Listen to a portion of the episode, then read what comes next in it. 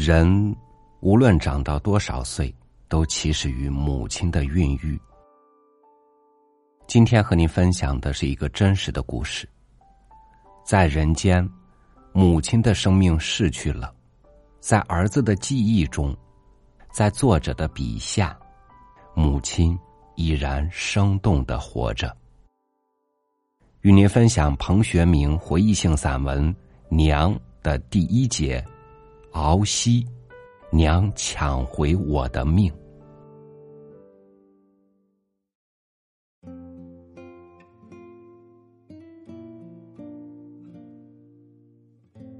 路的两边是田，田的两边是山。顺着田和山，娘背着我进了寨子。寨子不大，却有几兜大古树，枫香树，高高的，有几个人合抱那么粗。是秋天了，地下一大片枫香叶，金红金红的，金黄金黄的。娘踩着落叶，落叶沙沙有声。一只狗从一户人家冲出来，对着娘和我吠。娘顺手从路边的原朴篱笆上抽了根竹条，对着狗挥。被吓退的狗，引出了更多的狗，一个寨子就被狗吵乱了，吠破了。寨子上的人都走出来，认出了娘，亲热的喊娘。心最热的，就手脚很快的走出来，在半路上迎接娘。狗们见主人跟娘是熟人，也懂事而亲热的摇起尾巴来，有的狗就远远退到一边，像做错事的孩子，默默的望着我们。乡亲们都跟着娘走到了石板路上，边走边跟娘讲话。走到水井边时，娘把我放下来。洗衣的、洗菜的、挑水的，和一路跟过来的人都围着我转，每个人还喜滋滋的捏我的脸蛋，摸我的鼻子，扯我的耳朵。哎，走的时候抱到手上的，长这么大了，泡一样，家云哥没有福气。寨上人七嘴八舌的议论：“泡是山上的一种野果，有两三颗包谷子大，红红的，甜甜的，熟透的时候红的发亮，看得见里面一包红甜水，有点像草莓，比草莓小得多，甜很多，特别熟的会发黑，是我至今认为最好吃的水果。”我们湘西讲长得像泡一样，意思是长得好看，长得乖，嫩得像熟透的泡。乡亲们讲的家云就是我爹。我娘带我来这个寨子，是找我爹要伙食费的。我尚未生下来，我娘和我爹就脱离了，用城里人话说，就是离婚了。我娘和我爹脱离后，我爹一分伙食费也没给，我娘的日子实在糊不下去了，就找我爹来了。娘从水井里舀了一瓢水喂我，走了一天了，我们都渴了。那是我记忆中吃到故乡的第一口水。那时候我是分不出故乡的水有多甜的，长大后。当我第一次回到故乡时，我才知道故乡的水是多么的甜。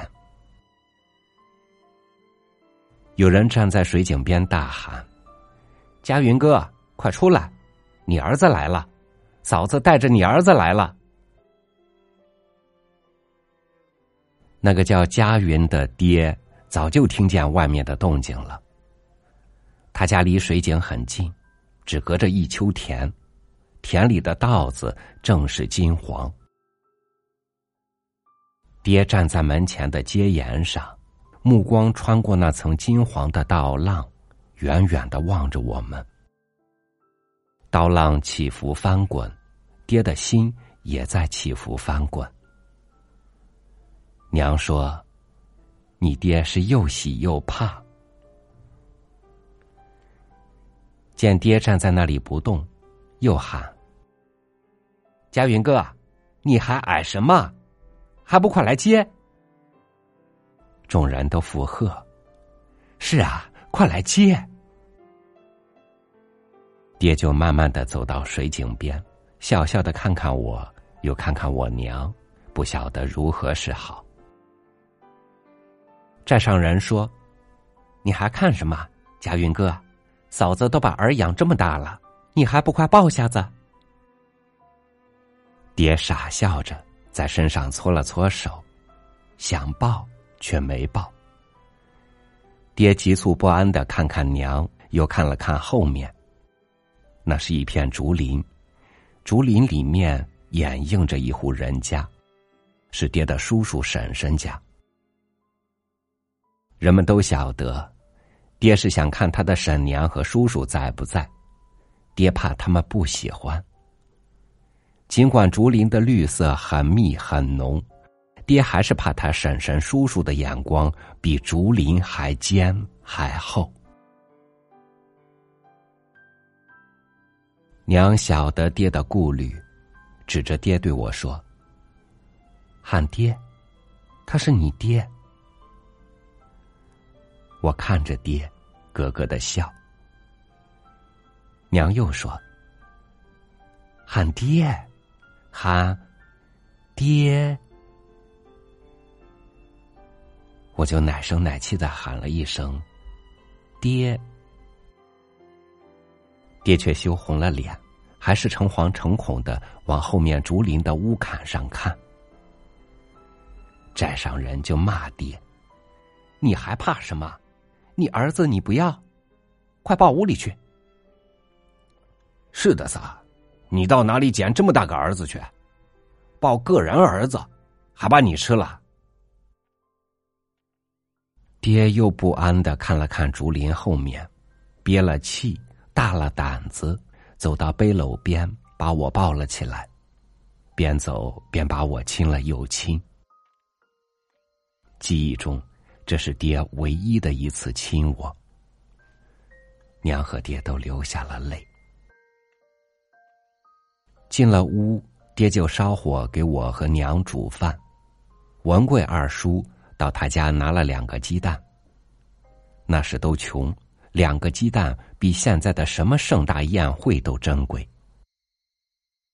寨上人也挑水的帮着挑水，烧火的帮着烧火，洗菜的帮着洗菜，边看着我，边跟我娘讲话。他们很久没见我娘了，心里很是亲热。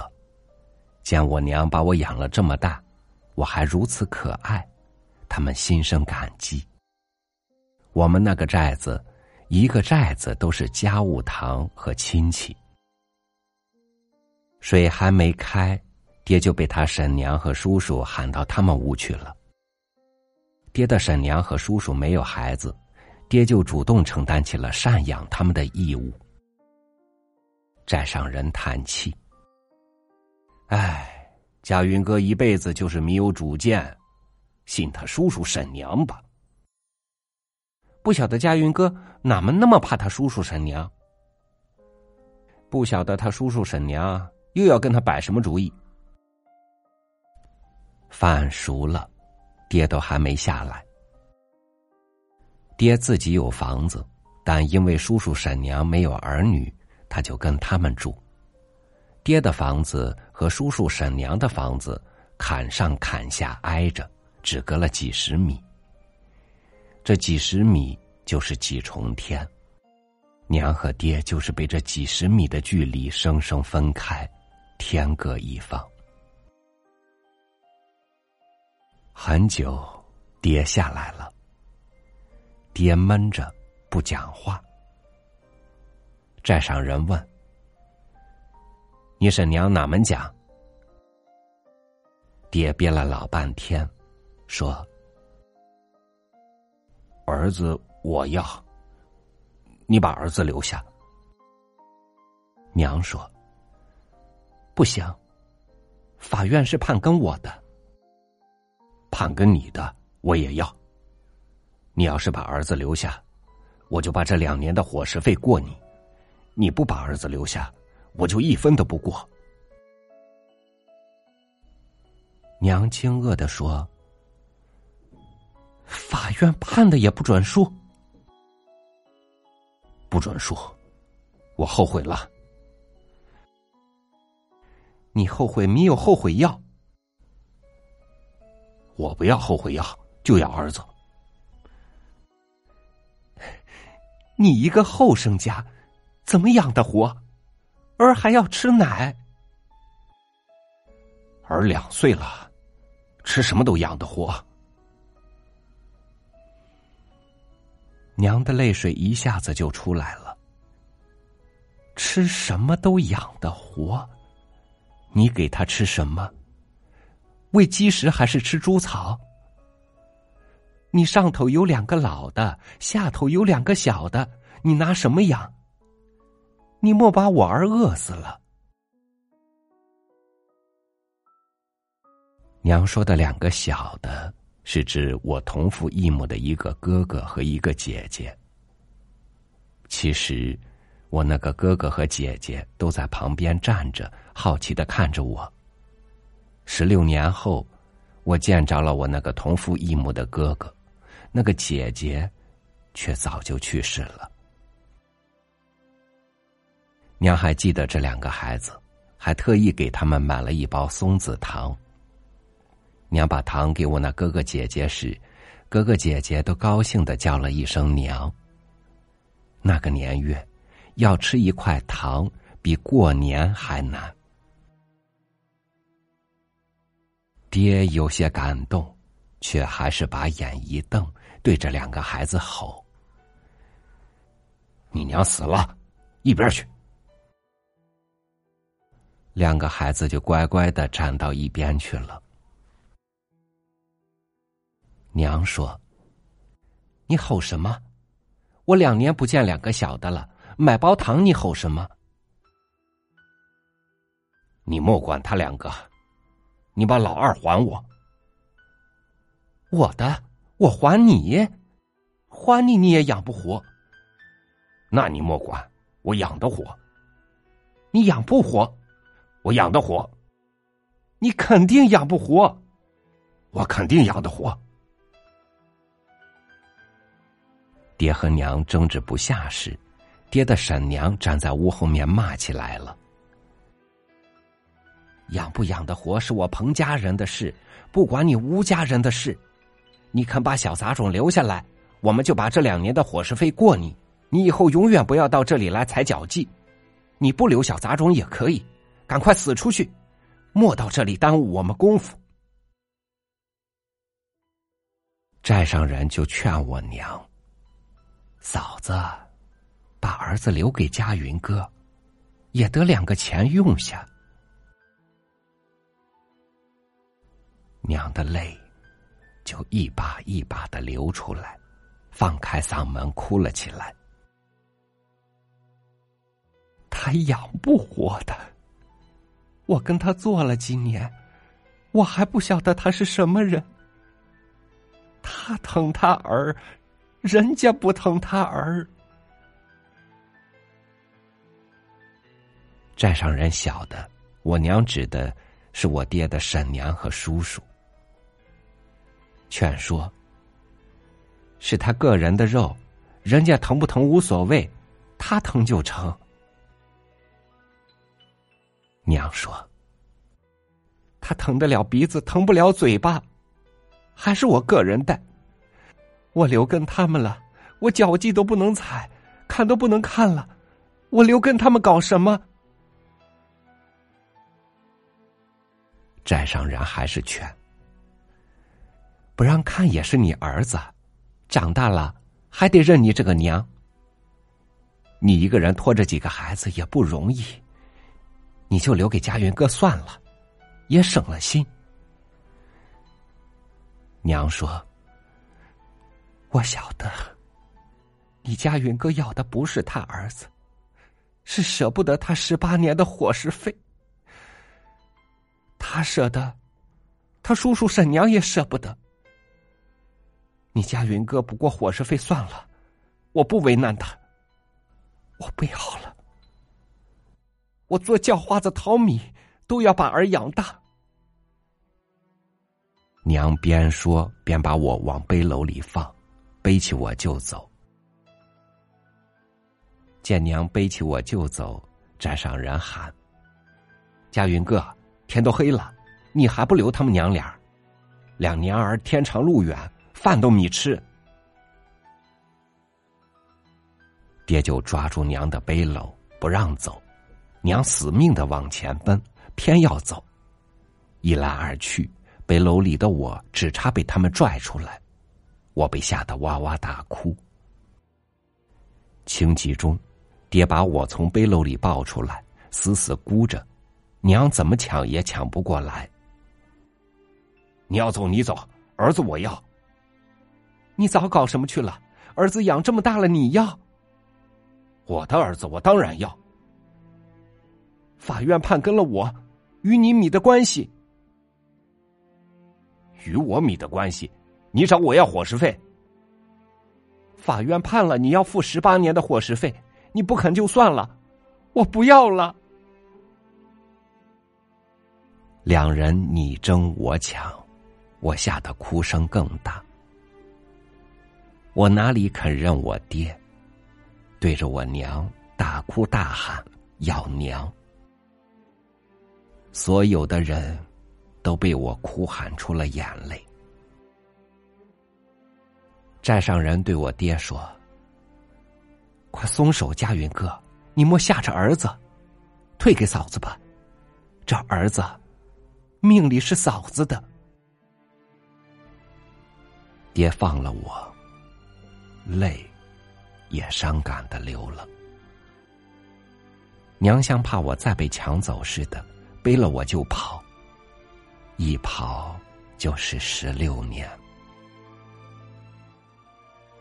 事后，寨上人对娘说：“娘背着我跑对了，要是落在我爹手上，我不是病死就是饿死了。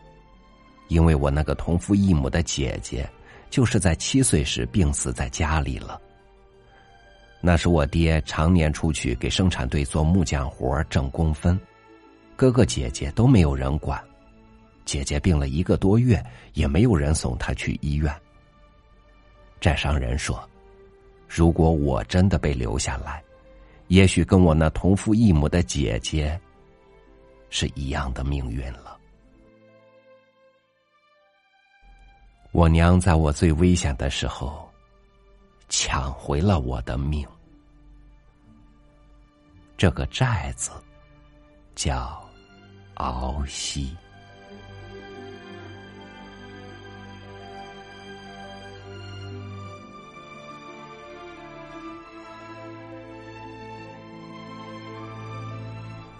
谁在掌握着命运？谁被依靠，又被遗忘？如果时间由你掌控，你能改变什么呢？正像我们的母亲一样，我们也无能于改变过去或者未来，只能谨慎而又认真的把握现在。探望母亲回来以后。和您分享了这篇文章，感慨良多。